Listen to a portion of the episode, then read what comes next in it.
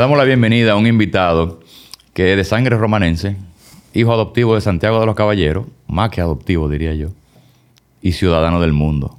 Un amigo de hace muchos años. Bienvenido, Alvin Peralta. Bienvenido, gracias, gracias Oscar por la invitación. No, gracias a ti por, por sacar tiempo, porque yo sé que tu agenda es complicada. y más que tú eres un invitado internacional, tenemos que decirlo. O sea, porque a pesar de... Bueno, yo creo que tú eres el más internacional de todo. ¿Por cuántos países tú has rodado ya? Bueno, ya este es el tercero. El tercero. El tercero, sí. Ya. En diferentes continentes. En diferentes continentes. Pero no, no nos adelantemos, porque eso lo vamos a hablar en detalle ahorita. Alvin, hablemos de tu trayectoria. Bueno, eh, empecemos. Antes de que tú arranques, un preámbulo. Tú fuiste a Taiwán. Fui a Taiwán. Fuiste de los 13. Fui de los 13. De los 13, sacándome a mí, o sea, que quedan 12 yo tenía cierta forma de relacionarme previamente con nueve. Pero ni con Claudia, ni con Marmolejo, ni con Alvin Peralta. Yo lo conocí el día que no íbamos, básicamente. Yo era el del interior. Tú eres el del interior. El, muchacho del interior. El que venía de Santiago. ok. Si tú quieres, arranqué un chingante. ¿De dónde viene Alvin? Em, ¿Cuál ha sido su formación? y por ahí seguimos. Perfecto. Nada, eh, como tú bien mencionas, tengo una combinación de el Cibao con sangre de la romana. Con el este. Con el este. Eh, una combinación de familia, como le llaman, cocola inglesa. Eh, y mi papá del Cibao. crecí, duré muchos años viendo la romana. viví también en Santiago. y al igual que, por ejemplo, Arismendi, que estuvo por acá, vengo de formación salesiana. Estudié en el Politécnico, eh, en el Salesiano, que es el gemelo de ITESA, en, Santiago. Y digamos así, me formé junto con los salesianos, estudié, en mi caso yo estudié, me gradué en ese momento de perito en electricidad y refrigeración industrial. Y luego de ahí yo tenía bien claro que quería continuar con la parte técnica. ¿Tú hiciste toda la escuela con los salesianos? No, porque en Santiago no está, ellos no tienen la parte básica. ellos tenían o tienen todavía, porque tienen dos politécnicos, tienen la parte de educación superior o eh, educación, eh, el bachillerato. En aquel tiempo eran cuatro años. Actualmente eso ha cambiado un poco. Creo que son tres años. Eso se movió a dos años. Después pasó a tres. Pero en el momento que yo estudié con ellos eran eh, cuatro años. Yo venía, sí, había estudiado en colegios eh, en Santiago, privado, igual también en La Romana. Eh, pero digamos así que mi formación donde yo me, identifiqué mucho fue con la formación con ellos, esos cuatro años. Y, fue una experiencia tremenda. ¿Qué te digo? Fue como el, proceso de adolescencia, el proceso donde tú estás decidiendo qué tú quieres hacer. Ellos te daban opción de tú elegir por dónde te querías ir? ¿O era eso era lo que había? No. Cuando yo entré, eh, era un poco diferente. Cuando entré, en ese momento ya tú tenías que elegir el taller en primer año. Eh, creo que el mismo caso, por ejemplo, de ITES hacía también muchos años. Eh, usualmente los talleres muy demandados eran electrónica. En mi caso, yo cuando entré, yo pedí ir a electricidad, porque yo tenía, venía, venía con, la, con el sueño de hacer, eh, seguir una carrera muy parecida a la que mi papá había seguido. Y él había estudiado electricidad. Entonces él había hecho la parte técnica, había comenzado la universidad y yo dije, bueno, me, eh, me gustaba. Yo elegí electricidad. Como segunda opción yo ni siquiera elegí electrónica, yo elegí mecánica industrial fue. Y cuando elegí electricidad, eh, entré esos cuatro años y, claramente siempre me mantuve fiel a la parte del taller de electricidad que era que me gustaba, eh, realmente. De ahí, cuando termino los cuatro años, comienzo, tengo que viajar eh, fuera del país y cuando regreso en, el en, enero del 99, comienzo la ingeniería electromecánica, que era lo que yo realmente quería. Ya en la universidad estamos hablando. en la universidad, sí. Ahí ya yo inclusive estando en el Politécnico comencé a hacer trámites sin que mi familia supiera. Eh, comencé a hacer trámites de irme para la universidad. Esa era la carrera que yo quería. Yo no busqué otra carrera. Yo me fui a electromecánica. Eh, yo me había prematriculado. Cuando a mí me preguntaron en casa, que, que yo quería estudiar. dije, bueno, ya yo estoy prematriculado. no es lo que yo quiero, es lo que va. que ya yo estoy prematriculado, yo quiero estudiar electromecánica. En ese momento eh, fue bien interesante porque, ¿qué te digo? Eh, estuvo la opción de yo quedarme fuera del país, pero dije, no, mis papás venían en ese momento, no estaba seguro si se iban a quedar. Y dije, mira, no tengo cómo quedarme en Nueva York en ese caso. Y dije, mira, me voy a arriesgar y, vuelvo para atrás y, comienzo la ingeniería electromecánica, que en este caso la hice en Ucamaima, en Santiago. Y ahí, digamos que... Ahí fue interesante el proceso porque yo, cuando comienzo la carrera, eh, yo ya tenía un primer ciclo y en ese primer ciclo yo recibo la propuesta en IPISA, que era el Politécnico donde estudié, está IPISA y TESA, de que se había ido una persona del área de mantenimiento.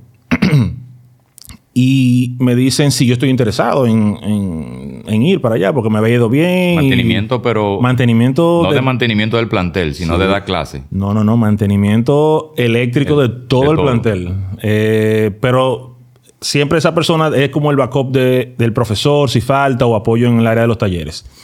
Y como me había ido bien en el, Politécnico, yo eh, dije, sí, me voy.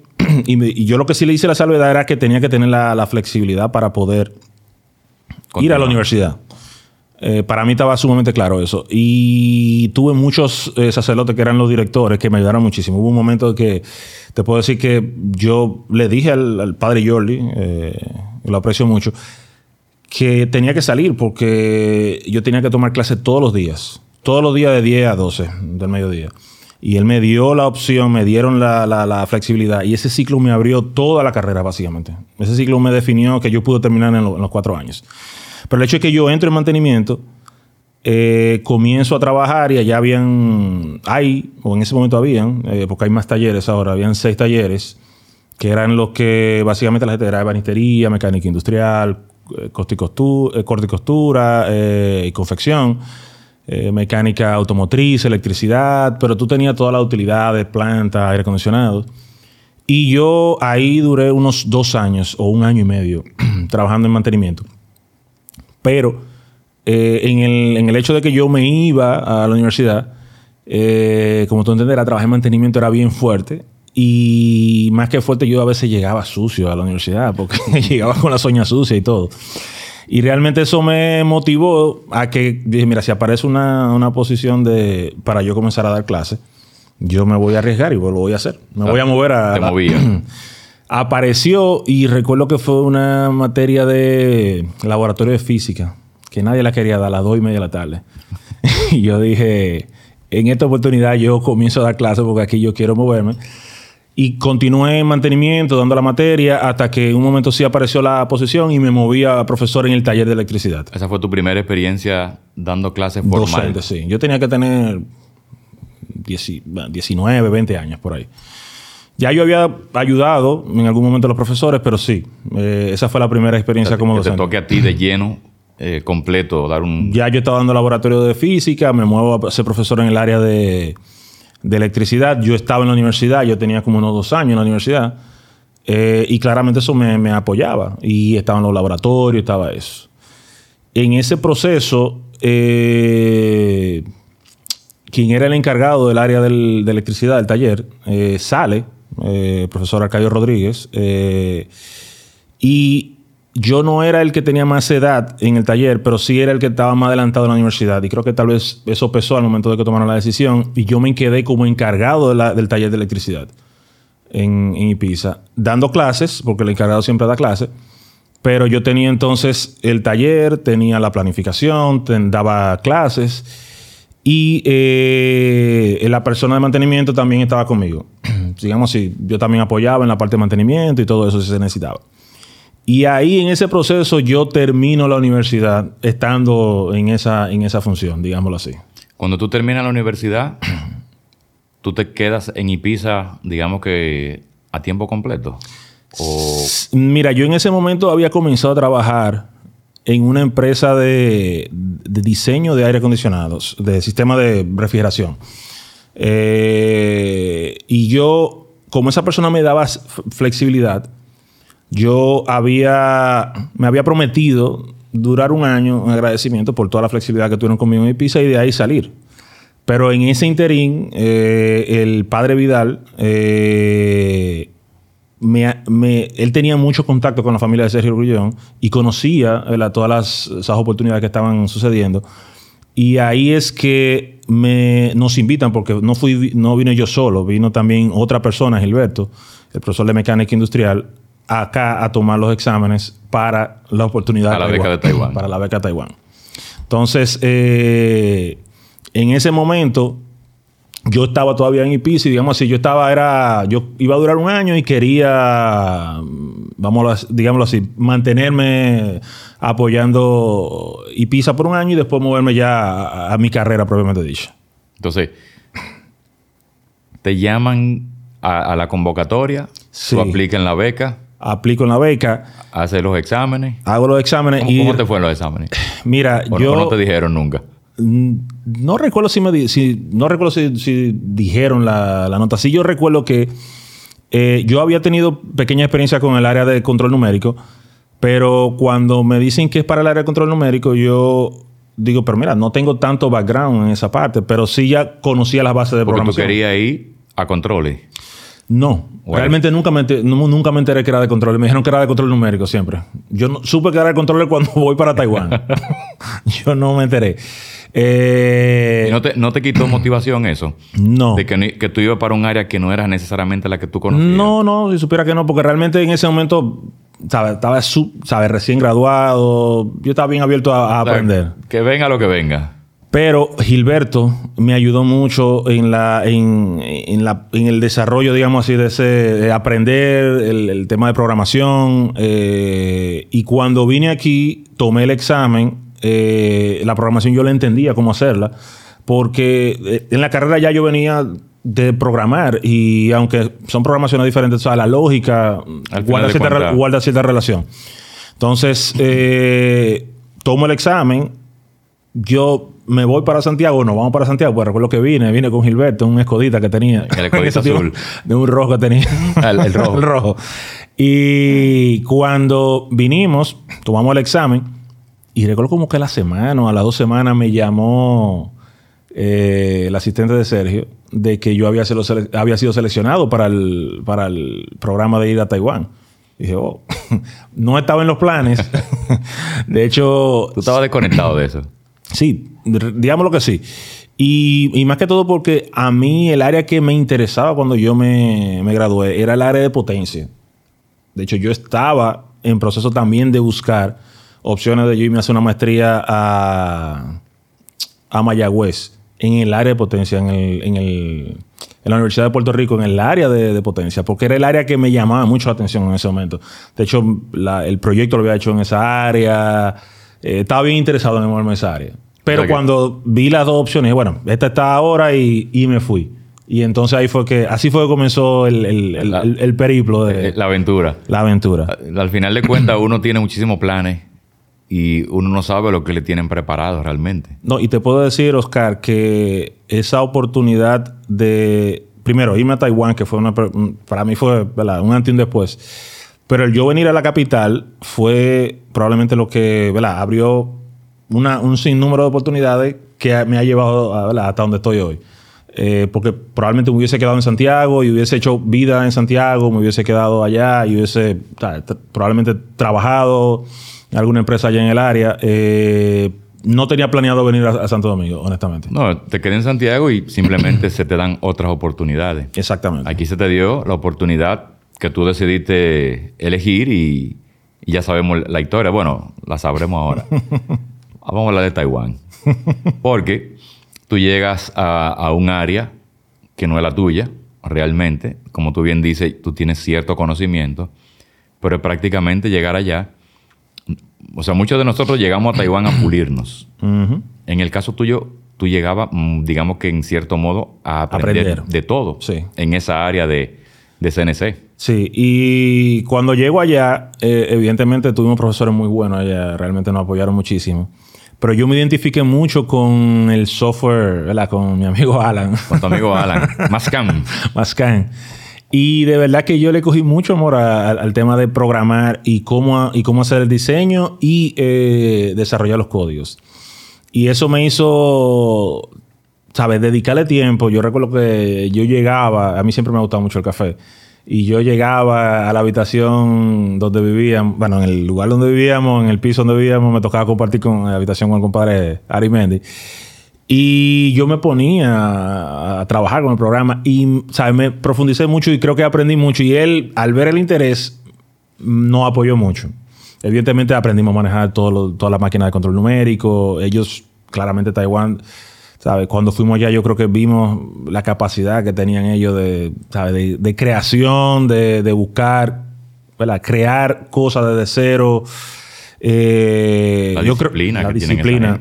yo, bueno, eh, creo que eh, otras personas lo han mencionado. Yo creo mucho en el enfoque de disciplina. tuve un, un, jefe que me ayudó y me, me inculcó mucho eso. Eh, y, creo mucho en, esa, en, esa, en esas dos palabras. Pero en ese momento tal vez no era lo que yo tenía como norte.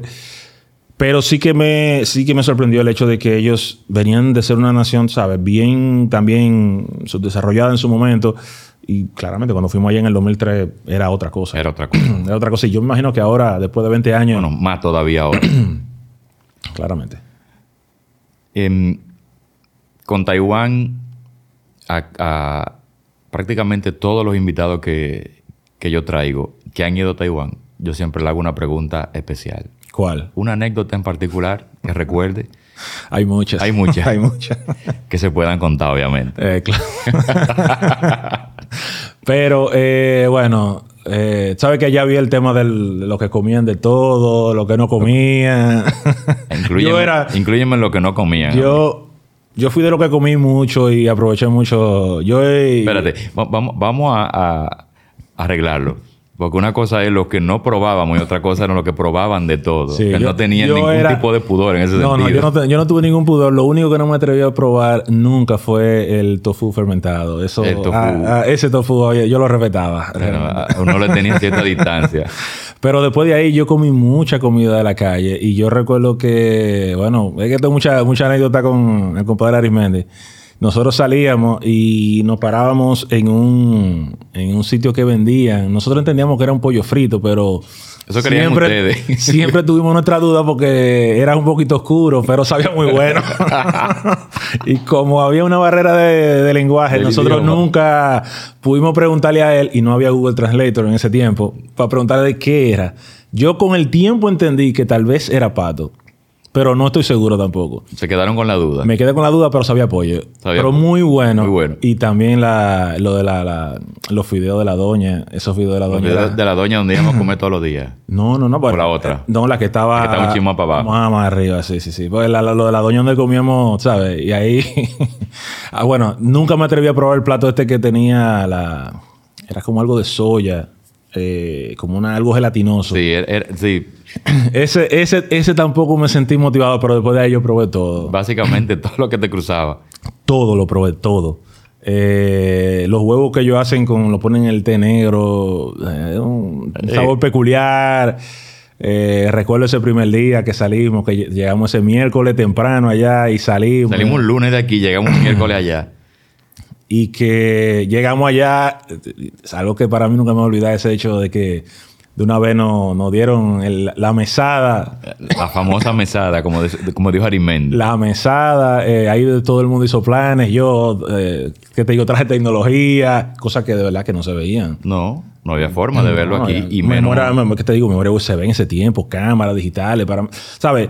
Yo sabía que existían, pero o sea, no era algo que estaba accesible, accesible para todo el mundo. Y si aquí había, era carísimo. Claro.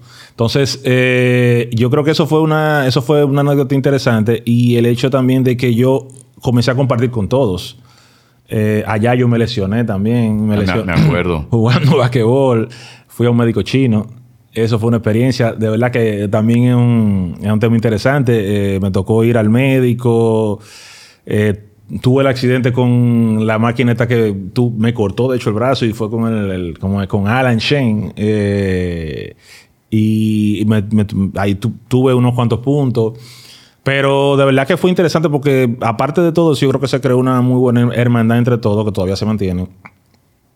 Y yo no conocía a nadie. Yo, sea, yo llegué. Tú vives en blanco. vivo en blanco. Recuerdo que tú llevaste mucha música y mucha. mucha Rubén también. Rubén. Y te puedo decir que, como en ese tiempo uno no tenía muchas cosas que hacer después en la noche, uno se quedaba ahí. Eh, mi amor por Juan Luis Guerra, yo lo desarrollé por unos CD que tú me, me, me, me copiaste y, y yo, comencé, yo comencé a escuchar, ¿sabes? Escuchaba todos los días y realmente, ¿sabes? Mi artista favorito es Juan Luis Guerra y, y fue a raíz de eso de que, ¿sabes? No, dediqué tiempo a eso, ¿sabes? Compartimos y... Había mucho tiempo libre, no como ahora que uno tiene como que tanta cosa que bombardean. Sí, sí, sí, sí. No, no, realmente la experiencia fue interesante y... Pero te digo, hay muchas anécdotas. Hay, mucho de que... Pero esa, esa, esa, de jugar también basquetbol fue interesante porque nosotros fuimos para allá y entendíamos que íbamos a romper porque éramos más altos. Usualmente éramos todos más altos que ellos. Oye, y eso, eso, esos taiwaneses volaban, era, era. nosotros pensamos, yo creo que le ganamos uno o dos juegos, pero es que no, ¿sabes? no ganaban. Pero no fue fácil. No, no, no, porque era que eran muy rápidos, eran pequeños, pero eran muy rápidos. Eh, y nada, nos mantuvimos ahí. Eso creo que fue. Hay mucha experiencia buena ahí. Hay mucha experiencia buena. Yo creo que al final todos sacamos algo bueno eh, en lo personal y en lo profesional. Sí, eso es así. Bueno, llegamos de Taiwán y Alvin está en un área que no es para nada ya lo que era antes de, irse a Taiwán. Claro, no. Ahí, ahí yo eh, regreso y pisa porque los talleres no, todavía no, no, estaban listos. Y no había nada, ¿sabes? Estaba el edificio todavía vacío. Yo me mantengo en contacto con Sergio eh, y como eh, él conoce bien los salesianos, él lo que hace es que me cede ese tiempo, creo que fueron unos seis meses, algo así. Y yo me quedé en, en Ibiza eh, dando clases en el área también de CNC, con el área, con el área de mecánica industrial, me quedé en electricidad. Y ya ahí yo lo que comencé fue a planificar ya el hecho de que tenía que salir. Y recuerdo que las máquinas llegaron, creo que fue en verano de ese año, del 2020, 2004. 2004. Y ya ahí yo vengo para acá y ahí comenzamos el proceso de instalación de todo. Porque, ¿verdad? Vinieron los profesores, vino todo el mundo y ahí eh, comenzamos con el proceso de arrancar de cero. Eh, instalar todo. dejar todo. Se deja todo. Perdón. Y ahí viene el proceso de transición eh, en, el ITLA con, con Sergio. Creo que un momento no se sabía quién iba para allá. Sí, porque hubo cambio de gobierno. Entonces nos corresponde a nosotros también ese proceso de transición de, de muchas cosas. Tú lo mencionas desde hacer la instalación de todos los equipos, recibir los profesores taiwaneses que vinieron a apoyarnos, eh, el proceso de cambio de una administración a otra y empezar a recibir estudiantes que nos recibíamos. Ahí es, digamos que son muchas cosas al mismo tiempo.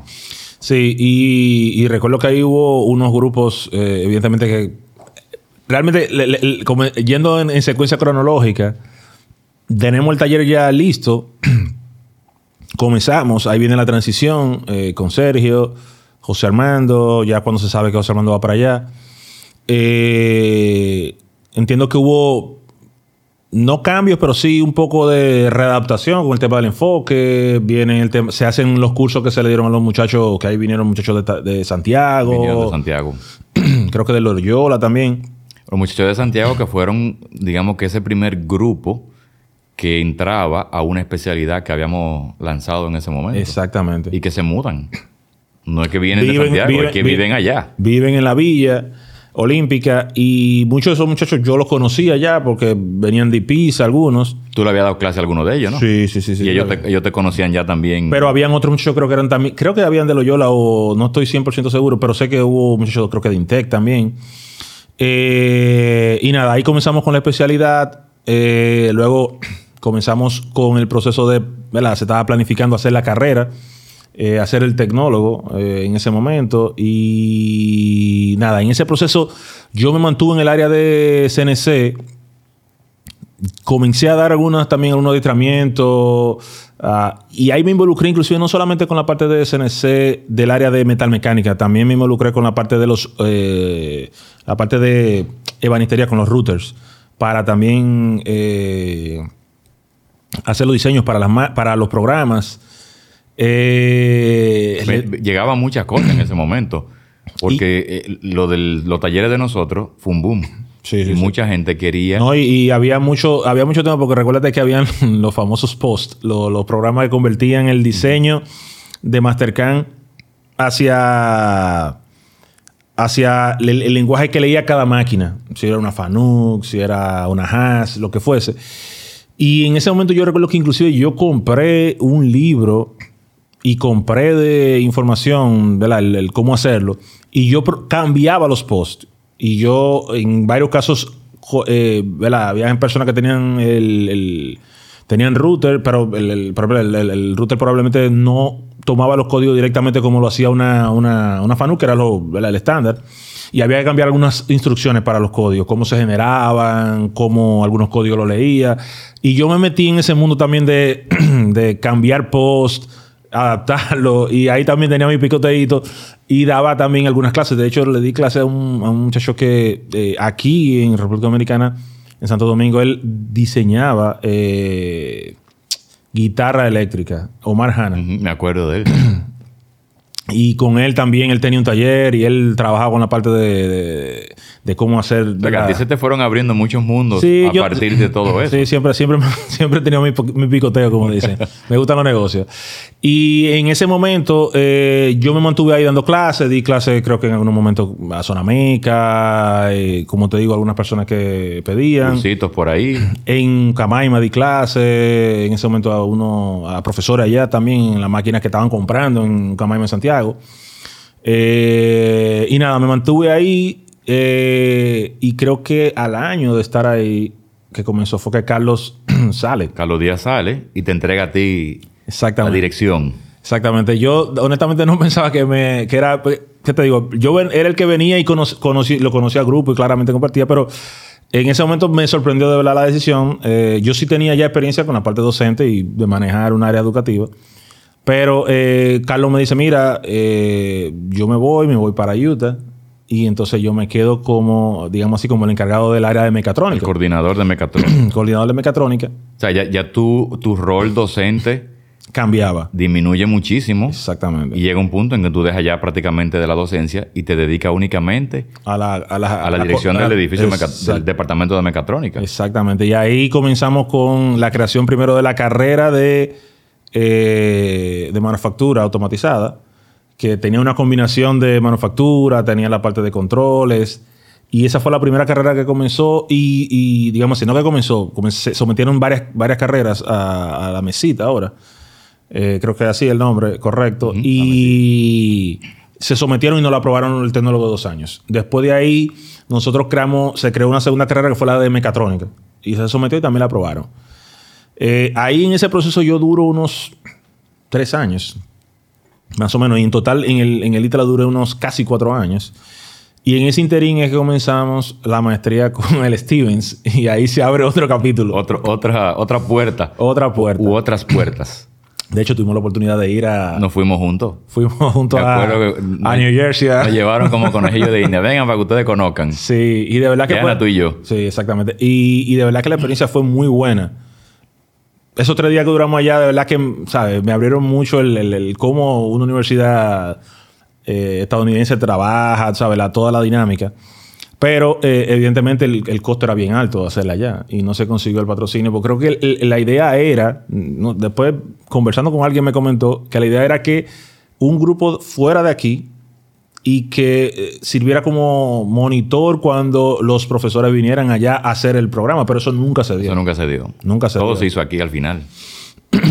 De hecho, yo fuimos y eso se quedó tranquilo ahí. Habían unos planes, digamos que muy poco definidos, que se quedaron más que en planes. Exactamente. Y al final, bueno, se abrió la, la maestría. Creo que por dos periodos se abrió. El, el- es decir, do- dos, no, yo creo dos que tres- promociones. Tres, tres grupos, tres grupos fueron.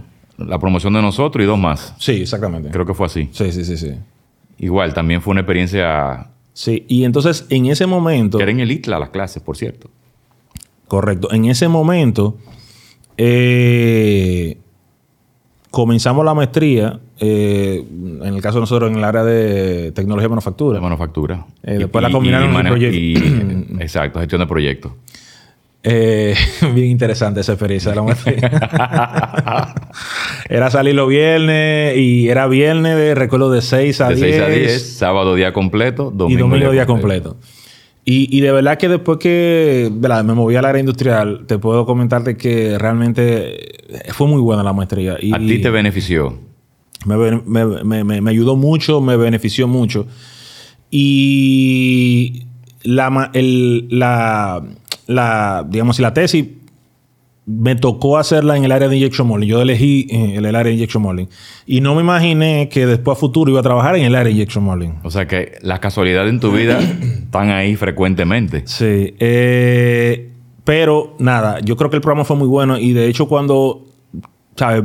Comparo con otras experiencias, eh, la calidad de los profesores fueron, fue, fue, fue, fue tremenda. buena. Fue muy buena. Sabes, cada profesor era espe- eh, especialista en su área, conocía su área, era muy, muy, muy, ¿sabes? Muy dedicado. sabes que, que después yo volví a Nueva York. He vuelto varias veces. Y yo siempre le escribo a, a Kishore. Ah, Sí, de hecho yo, yo llegué ahí de nuevo, Steve. Ah, ¿tú llegaste ahí? Sí, de visita. Y me senté allá con Surán, con, con Kishore también.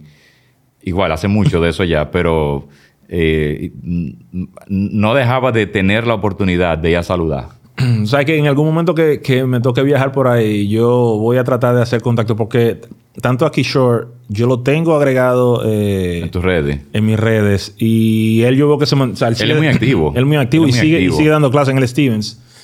Eh, y, y estoy eh, estoy conectado con el programa de, de- de alumnos ya que han, han salido. De egresados. De egresados, exactamente. Y, y veo que tiene mucha actividad. eh, veo que tiene mucha actividad. No sé si ellos, eh, si Surán sigue allá, pero... Mira, no sé de Surán, pero si te toca volver a Nueva York, crúzate ahí. Me cruzo el río, me cruzo el río. Crúzate, crúzate el río de un pronto ahí y, y vete a Hoboken y saluda a esa gente. Pero de verdad que creo que fue bien buena y, y se aprendió mucho. Y yo, y, y claramente fue una combinación porque en ese momento creo que maestrías con ese nivel de detalles técnicos como las que tuvimos en, en Taiwán, perdón, en- con, con Con el Stevens. Stevens. No era tan común aquí, tú sabes, aquí era mucho, en este momento estaba mucho la maestría en el área de, A mí me llamó- gerencia, Es que aquí no hay... Yo no he vuelto a ver algo así. A mí me llamó mucho la atención, por ejemplo, las materias que daba Surán. Sí, sí, sí. O sea, porque las materias que te dan aquí en cualquier cosa son con un programa que va, por ejemplo, para hacer una analogía, de adelante hacia atrás. Y Surán te daba la materia al revés, de atrás hacia adelante. O sea, vamos a analizar un proceso de manufactura, no pensando en lo que tú vas a hacer, sino del producto terminado hacia el principio. Sí, sí, sí, sí. No, y por ejemplo, estaba el- todo el tema del DFMA, pero él no solamente, él, él no solamente mantuvo en eso, sino el diseño para tú pe- pensando, por ejemplo, en cómo tú le vas, cómo tú operas la máquina, cómo tú le das Los mantenimiento, eh, la- el, el tú analizar eh, el, el mean time to fa- between failure, eh, un sinnúmero de, de- Estaba de- todo cubierto. ¿Sabe? Que eso en ese momento no era tan común, creo, en, en- en sentido general con, con, ¿sabe? con las materias que teníamos acá. Yo creo que la idea de, de les- de esa, de esa maestría fue muy buena, de, de verdad que sí. Y creo que de ahí salieron mucha gente y salieron, salimos muchas personas que probablemente, ¿sabes? Estamos apoyando en algún punto eh, en el país o, o fuera, en mi caso. Pero también trabajé un buen tiempo después que me gradué. Pero sí creo que, ¿sabes? Hay que seguir fortaleciendo eso. Ese tipo de, de- educación técnica de nivel. Y esa experiencia, yo creo que si se lo hubiera puesto más, Sí, sí, sí. hoy, hoy fuera algo que a lo mejor se hubiera terminado de implementar definitivamente, pero desapareció, lamentablemente. Creo que una de las razones era el, el costo. El costo, traer Era- esos profesores, hospedarlos. Sí, recuerdo que el programa era bien caro. Realmente tuvimos el apoyo de la mesita en ese momento también. Eh, Y digamos, pagábamos algo simbólico. Exactamente. Creo que los profesores pagamos un 10% de la maestría, era. Eh, pero te puedo decir que para mí la calidad de los docentes era algo que, ¿sabes? Yo lo voy a distinguir siempre. Y, y la modalidad de, de la maestría yo creo que estuvo muy bien manejada. Eh, yo creo que pu- se pudo haber continuado y ojalá que a futuro eso se pueda continuar. Que se pueda desarrollar algo así o traer algo similar.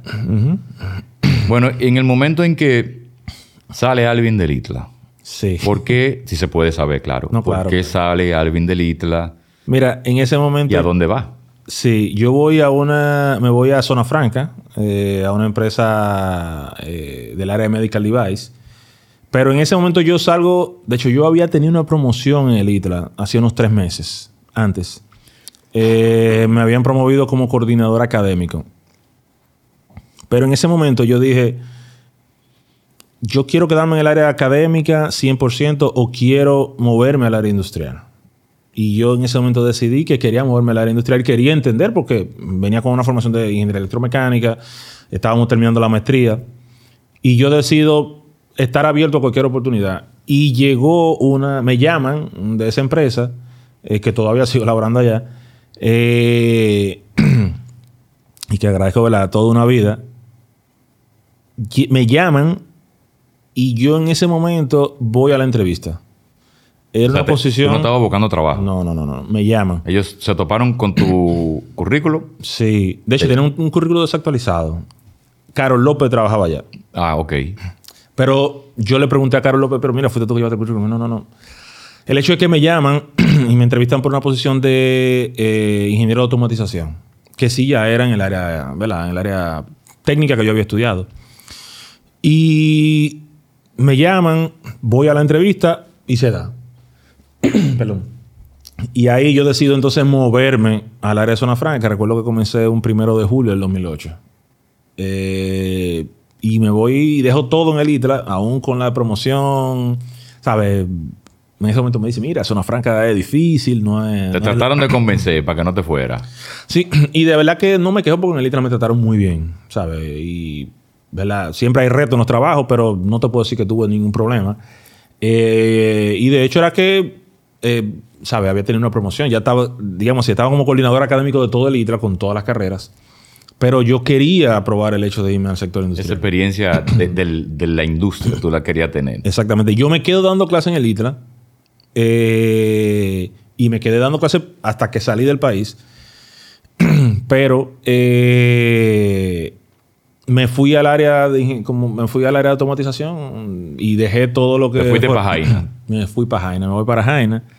Eh, ya creo que varios de ustedes habían salido también, se mantenían dando clases. Creo que Joan había salido, Yo había ya, salido también. tú habías salido. Yo me quedé por hora, por un tiempo.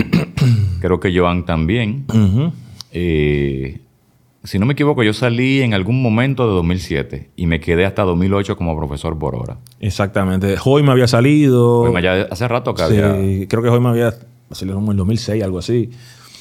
Eh, y nada, me voy entonces a Jaina, eh, cambio totalmente el approach de trabajo. En el ITLA era mucho más administrativo, allá fue mucho más de campo. Y el área de automatización siempre me había gustado. Entonces ahí comienzo en esa, en esa empresa de Medical Device, en el área de Jaina. Y, y creo que fue una, una, una, una experiencia sumamente gratificante porque fue, ¿verdad? me abrió la puerta a todo lo que es hoy realmente. Y que yo, yo agarro mi camino, tú agarras el tuyo y después nos volvemos a reunir cuando tú me llamas para decirme que necesitas tener algún tipo de, de apoyo con SolidWorks, con CAD, en, en los departamentos que tú estabas. Sí, pero, ¿qué te digo? Ya después- Eso, eso- eso fue bien después ya. Yo llego allá y comienzo en el área de, como te digo, de automatización. Eh, me tocaba hacer, ¿qué te digo? Desarrollar programas en el área de, de controles, troubleshooting, problemas con máquinas, proyectos. Y en ese proceso, yo creo que al año y medio o dos años, hay una reorganización dentro de la empresa. Y eh, quien era el director de esa área pasa a producción en el área de máquinas. Y hay un cambio y me mueven al área de producción. Yo no había trabajado nunca en el área de producción, pero como venía con el background técnico, me quedo con producción en producción y mantenimiento de esa área de extrusión. Y ahí sí ya comienzo entonces a tener contacto con lo que vi en la maestría. Porque ahí yo sí me voy involucrado en el área de plásticos. Eh, después de los seis meses creo que me quedo con los tres turnos de esa área. Y comienzo a tener también el área de termoformado. Entonces yo tenía termoformado, tenía extrusión, tenía el área de estampado y todo era con plástico. Y digamos así, Tú también tus aguas.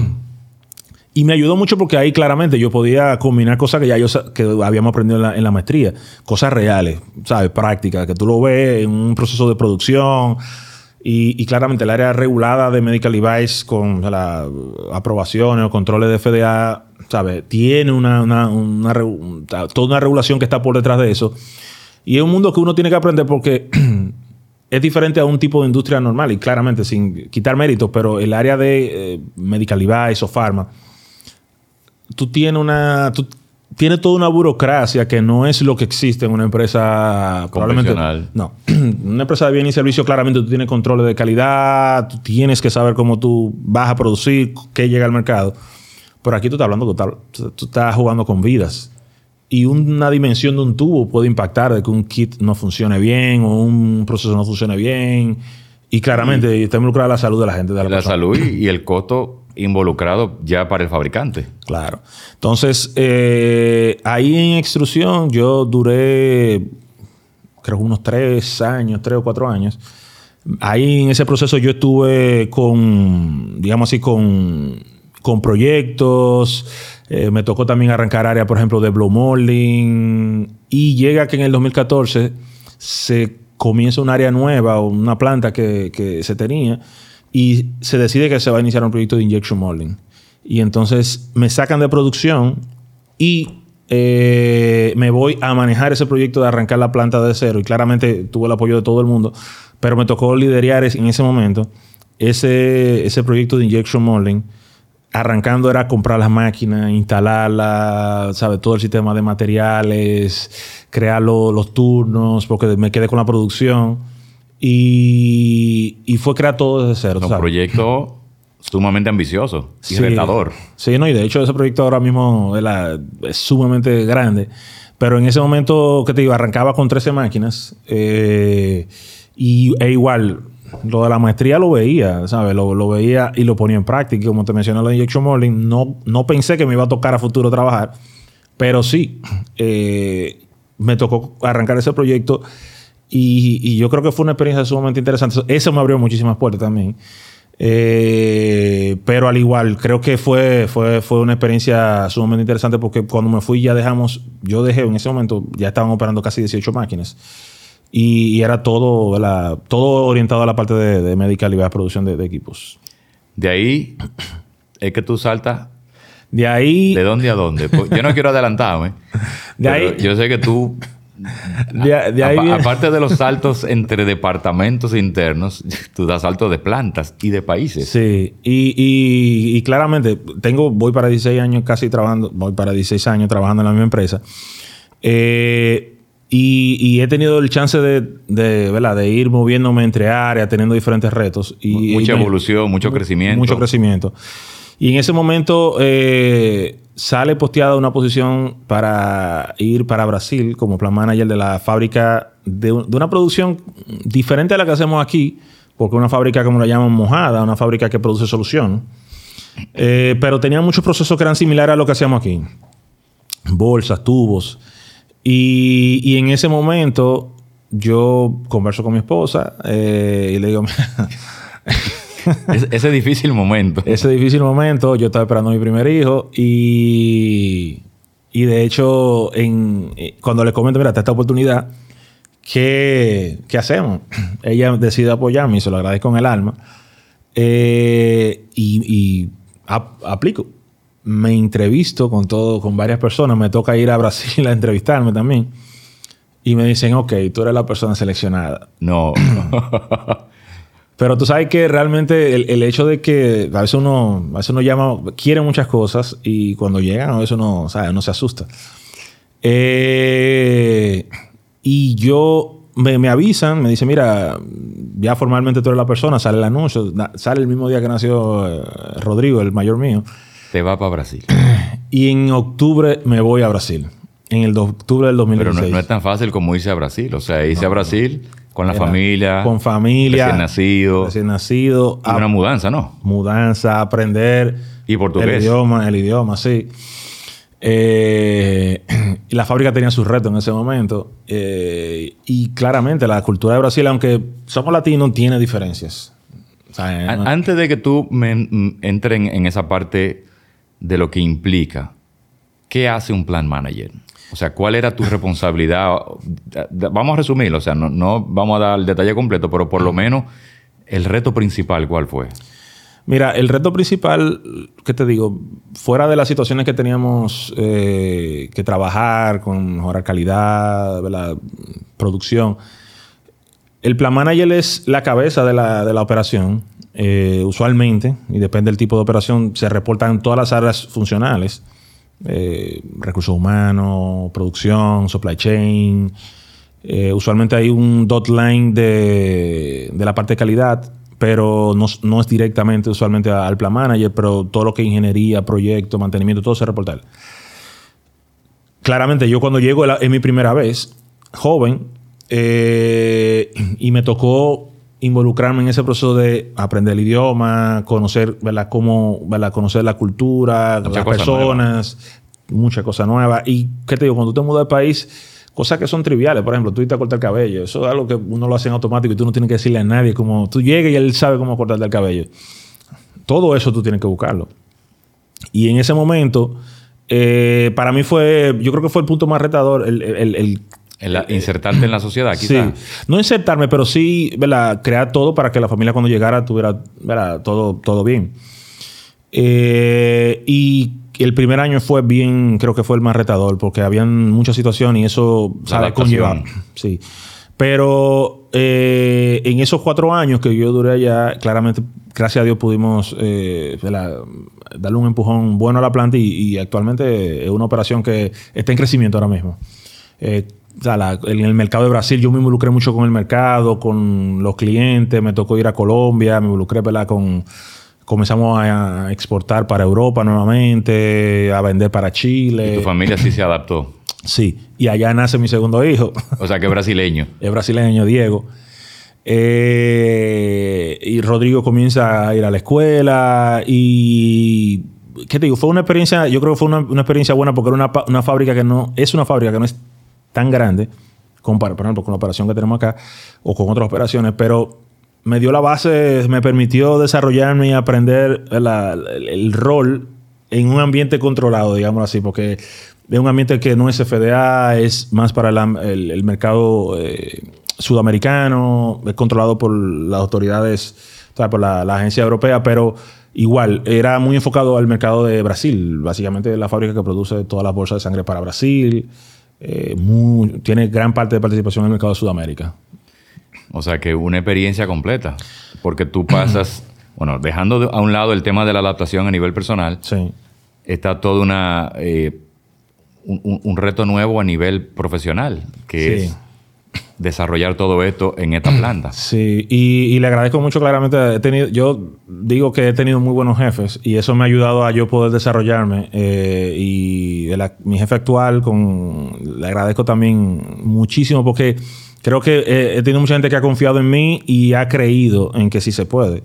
Eh, y, que, que, puedo seguir haciendo y que puedo seguir dando más. Y ahí yo entendí el poder de la disciplina, el poder del enfoque. Todo lo de Taiwán. Eh, entendí que, que nosotros dominicanos podemos hacer las cosas bien, que tenemos la capacidad de hacerlo igual que cualquier profesional de una universidad ¿verdad? prestigioso, de renombre. Eh, y, me tocó compartir con, me ha tocado compartir con muchos profesionales muy buenos. Y, te digo que, sí, que se puede. Y claramente lo que uno tiene que hacer es querer hacer las cosas bien. Y prestarle atención a los detalles y, hacer que las cosas eh, se muevan. ¿De Brasil?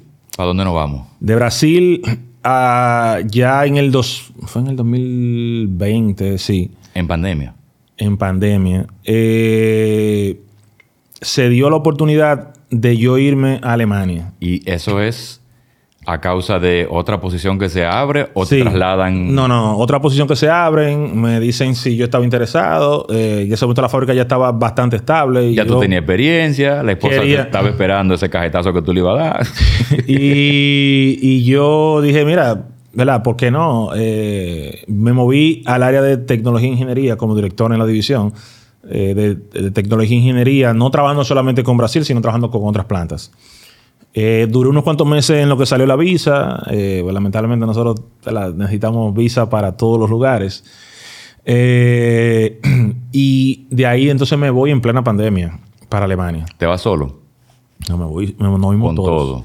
Y fue una experiencia interesante porque era o nos movíamos ahí todos o se iba a complicar porque como estaba en pandemia, estaba el tema de los cierres de los países. De hecho, yo llegué, o nosotros llegamos un 16 o 17 de diciembre del 2020, y al otro día cerraron Alemania por cinco meses. O sea, ustedes llegaron con la puerta en, el, en la cara, básicamente. Cerraron Alemania por cinco meses y estaban todos los negocios cerrados. Nosotros tuvimos que armar el apartamento comprando todo vía online, alquilamos y eso era, mira, yo me di aquí, así esto cabe acá. Así fue que lo armamos. No, o sea, yo no pude ir a una tienda físicamente. Oh, Después de los cinco meses fue que abrieron todo. Y, entonces me voy a la, a Alemania. Eh, yo estaba en Frankfurt, trabajaba en Batonberg. Eh, claramente hay un cambio cultural. Eh, no es lo mismo ir a Europa de, de vacaciones que ir a vivir. Alemania es un país sumamente organizado y claramente nosotros venimos de una cultura mucho más relajada, por ponerlo así. Y, claramente allá los procesos funcionan. Allá las cosas funcionan. Una sociedad que funciona, claramente. O sea que... Pero me, tocó cambiar de rol. De yo tener una, una planta, un grupo de personas detrás de mí, dándome apoyo a yo tener que influenciar para que otras cosas se dieran. Fue un poquito más retador. Más difícil. Yo te diría que fue retador en muchos puntos eh, porque mi trabajo cambió de enfoque. Ya no era solamente la operación en la planta, donde yo siempre he estado era trabajando en, los headquarters, era un poquito diferente el, enfoque, era yo tratar de influenciar para que los proyectos se dieran, avanzaran. Y yo no, yo no era quien estaba en la planta, yo tenía que influenciar para que las cosas se pudieran hacer. Y es diferente, eh, la mecánica es diferente. Una adaptación muy, muy distinta. Sí, eso es así. Eh, y, aprendí muchísimo porque claramente era otra interacción con otro, otro rol, otras personas y, y me abrió muchas puertas, claramente. De ahí Volvemos al Caribe. De ahí eh, aparece la oportunidad de yo eh, moverme a Puerto Rico, a la operación de Puerto Rico, eh, para unos proyectos que se están trabajando. y claramente me dice, mira, para que tú puedas dar soporte allá y pueda apoyar. Y en ese momento yo digo, mira, sí, yo quiero estar más cerca de la familia. Eh, quiero que los niños puedan disfrutar, Los abuelos, todo el mundo, porque realmente llega un momento donde eso no va a suceder, probablemente. Y entonces me mudo a Puerto Rico en el 2022, en abril del 2022. ¿Y qué tipo entonces de función te toca? Yo seguí con la misma función como director de tecnología e ingeniería eh, por ese año y estaba enfocado en algunos proyectos en algunas fábricas fuera de Puerto Rico y básicamente, pero era todo básicamente enfocado en, lo que es la operación de Puerto Rico. En, el dos, en ese mismo año, en diciembre, hay unos cambios organizacionales. Entonces yo paso nuevamente a la parte de operaciones, pero entonces ahora como gerente general con las dos fábricas que tenemos allá en Puerto Rico.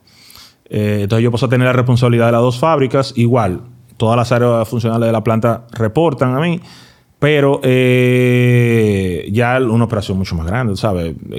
Tres o cuatro veces la operación que tenía en Brasil, eh, mucho más compleja, un mercado, una producción que está enfocada al mercado eh, FDA. Vuelves a FDA. FDA, ya con una fábrica Pharma y una Medical Device. Pharma es otro, otro mundo. Otro mundo. Eso es otra regulación mucho más estricta. Y hasta ahí estamos, ¿verdad? Tengo ya un año nuevamente y eh, como, como plan manager o gerente general. Y, nada, eso, esa es la función que estamos trabajando. Y pero en tu idioma. Pero en español. Claramente, eh, Hay mucha interacción en inglés.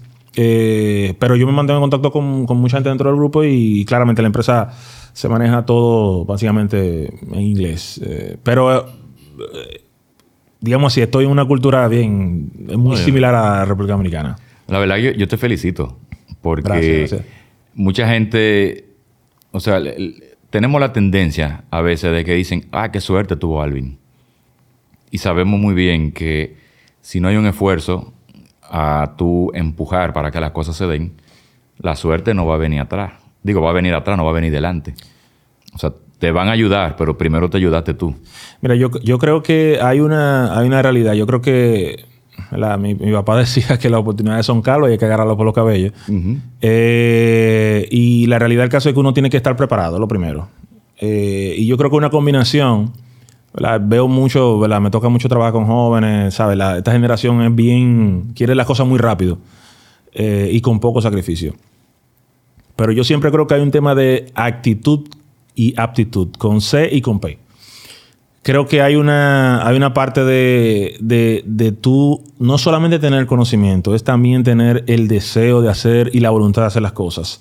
Porque las cosas no llegan fáciles, tú sabes. Esto es un camino que claramente han habido muchas puertas, mucha gente que me ha ayudado, pero ha sido un, un camino de muchos retos y momentos complicados, tú sabes. Eh, el, el, producción es complejo, pero cuando tú tienes, sabes, tú no solamente tienes una producción, sino que tienes personas debajo de ti ¿sabes? Tú tienes un, rol, una responsabilidad, porque tienes familia que dependen de una fábrica. Una decisión que tú tomes incorrecta va a impactar esas familias. Esa familia, tú sabes, tú tienes una gran responsabilidad social.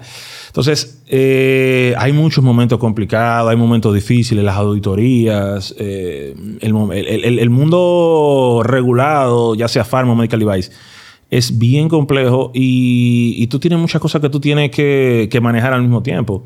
Entonces, eh, hay muchos, muchos retos que muchas veces se ve solamente esa parte, pero yo sí creo que hay que tener un tema de actitud y con C y con P, pero si te, si te digo la verdad, creo que el conocimiento se puede conseguir.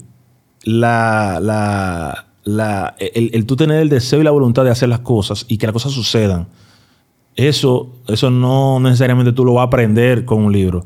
Eso tú tienes que venir tal vez probablemente con esa voluntad y, y tú desarrollarla y potencializarla. Y provocarla.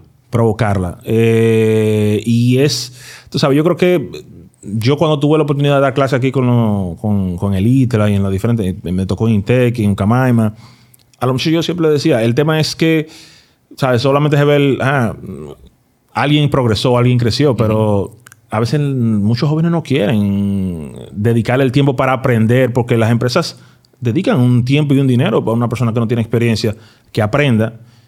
Y, y después, entonces, a veces, muchas veces lo que quieren irse o quieren que el crecimiento se dé inmediato. Y por eso es que hay que contar las historias, porque es muy lindo. Tú llegas a un lugar y ves que hay un título colgando en la pared.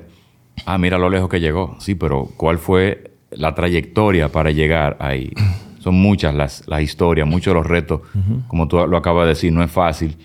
Eh, y, las cosas que tienen que suceder que no necesariamente son buenas. No, y algo importante eh, que a veces la gente no quiere que, ¿sabe? La gente tiene que entender que no hay un medidor de, no hay un esforcímetro, digamos, no, no. no existe. Eh, forzando la palabra, ¿sabe? En el camino, ¿saben? Lo que se mide es el resultado. Porque si yo no doy el resultado claramente, yo voy a entender y estoy claro que, ¿sabes? No voy a estar en la empresa tú tienes que dar resultado. Tú tienes que entregar. No es un tema de que tú me digas simplemente de que hay un esfuerzo grande. Claro, lo valoramos y se valora. Pero la realidad del caso es que el resultado es lo que mide. Es lo que mide finalmente. Al final de cuentas es lo que pasa en los deportes. O sea, en un juego de pelota, el que ganó, ganó y el que perdió, perdió. Pero nadie sabe todo lo que sucedió si no vio el juego. No, y tú tienes que entregar resultado todos los días. Esto no es un tema de que tú fuiste exitoso aquí o fuiste exitoso allá. Tú Hay tienes que seguir. Tú tienes que seguir entregando.